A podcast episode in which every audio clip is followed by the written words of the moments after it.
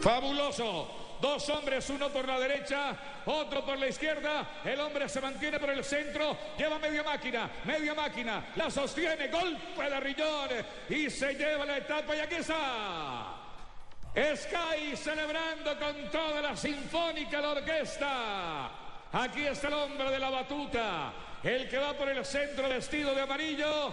El muchacho sudafricano, el de Nairobi, el único que lo pudo llevar contra las cuerdas fue el colombiano Nairo Quintana, que también llega con sus rasgos que le dan dignidad aborigen a su raza. En el rostro de Nairo nos llena de sentimiento el corazón y renace la conciencia colombiana. El alma está brotando florestas de ilusión, decía el poeta Barbajacov. Y es que aquí apenas empieza la historia, señoras y señores. Esto no termina aquí, apenas está empezando con un chico de 23 años, este Chris Frone, que está rodeado de fotógrafos, cámaras de todo el mundo, con sus 28 años. El hombre que trabajó bajo las órdenes de Mauricio Soler en el Bar Lobore. Por fin la sonrisa, no lo habíamos visto sonreír, es muy difícil que esboce una sonrisa como la Mona Lisa del Louvre. Por fin sonrió el campeón en las calles de París. Atención al podio. Repitámoslo, Nelson. El histórico podio de los 100 años del Tour Nelson Asensio. Sí, señor. Primero, Christopher From, Christopher From de Sky.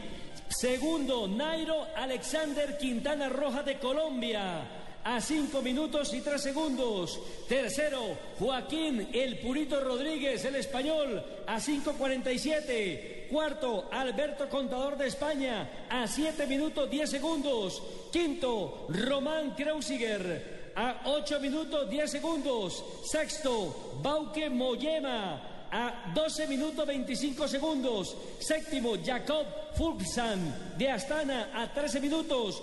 Octavo, Alejandro Valverde de Movistar, el compañero de Quintana a 16 minutos y 9 segundos. Noveno, Daniel Navarro a 16 minutos 35 segundos. Y décimo, Andrew Talansky. Andrew Talansky a 18 minutos y 22 segundos. Perfecto, gracias.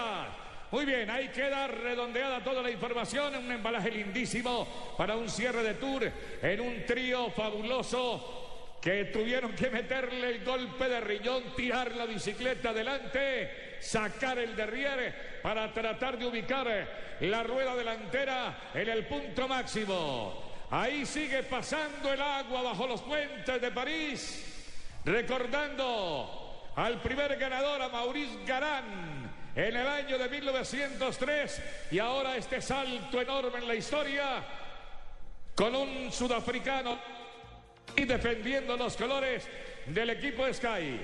Va a comenzar la ceremonia en algún momento, tendrán que ir al podio. Ya va a ser de noche total, va a ser la oscuridad allí.